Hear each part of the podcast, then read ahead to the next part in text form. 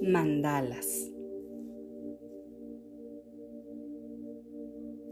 Mandala, en el tantrismo hindú y budista, es un diagrama simbólico utilizado en ritos sagrados y como instrumento de meditación profunda.